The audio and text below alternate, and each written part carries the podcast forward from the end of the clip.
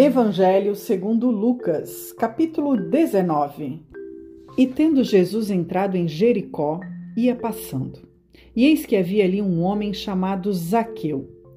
E era este um chefe dos publicanos e era rico. E procurava ver quem era Jesus, e não podia por causa da multidão, pois era de pequena estatura. E correndo adiante, subiu a um sicômoro para o ver, porque havia de passar por ali. E quando Jesus chegou àquele lugar, olhando para cima, viu-o e disse-lhe: Zaqueu, desce depressa, porque hoje me convém pousar em tua casa. E apressando-se, desceu e recebeu-o alegremente. E vendo todos isto, murmuravam, dizendo que entrara para ser hóspede de um homem pecador. E levantando-se Zaqueu, disse ao Senhor: Senhor, eis que eu dou aos pobres metade dos meus bens, e se em alguma coisa tenho defraudado alguém, o restituo quadruplicado. E disse-lhe Jesus: Hoje veio a salvação a esta casa, pois também este é filho de Abraão. Porque o filho do homem veio buscar e salvar os que se havia perdido. Parábola das Minas. E ouvindo ele essas coisas, ele prosseguiu e contou uma parábola, porquanto estava perto de Jerusalém e cuidavam que logo se havia de manifestar o reino de Deus. Disse, pois: Certo homem nobre partiu para uma terra remota, a fim de tomar para si um reino e voltar depois. E chamando dez servos seus, deu-lhes dez minas e disse-lhes: Negociai até que eu venha. Mas os seus concidadãos odiavam-no e mandaram após ele embaixadores, dizendo: Não queremos que este reine sobre nós. E aconteceu que, voltando ele, depois de ter tomado o reino, disse que lhe chamassem aqueles servos a quem tinha dado o dinheiro, para saber o que cada um tinha ganhado, negociando. E veio o primeiro dizendo: Senhor, a tua mina rendeu dez minas. E eu lhe disse: Bem está, servo bom, porque no mínimo foste fiel sobre dez cidades, terás autoridade. E veio o segundo dizendo: Senhor, a tua mina rendeu cinco minas. E a este disse também: Se tu também sobre cinco cidades.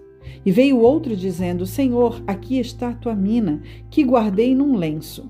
Porque tive medo de ti, que és homem rigoroso, que tomas o que não pusestes e cegas o que não semeaste. Porém ele lhe disse: Mal servo, pela tua boca te julgarei. Sabias que eu sou homem rigoroso, que tomo o que não pus e o cego o que não semeei. Por que não puseste, pois, o meu dinheiro no banco, para que eu, vindo, o exigisse com juros?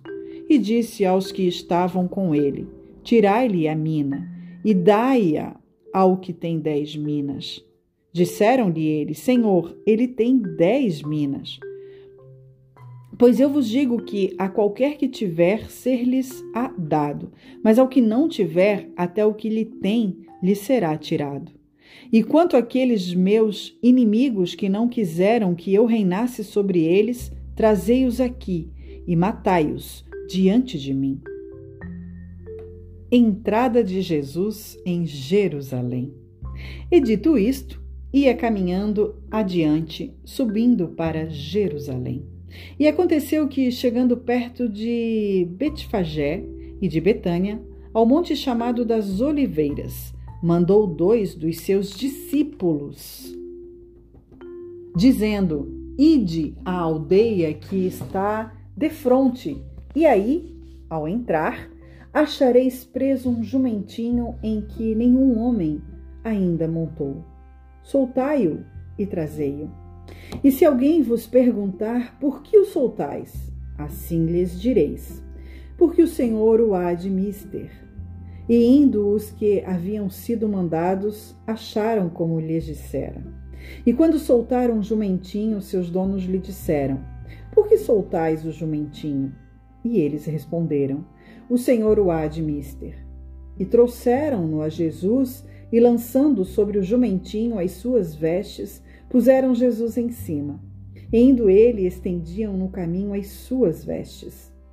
E quando já chegava perto da descida do Monte das Oliveiras, toda a multidão dos discípulos, regozijando-se, começou a dar louvores a Deus em alta voz por todas as maravilhas que tinham visto, dizendo: Bendito o Rei que vem em nome do Senhor, paz no céu e glória nas alturas. E disseram-lhe de entre a multidão alguns dos fariseus: Mestre, repreende os teus discípulos.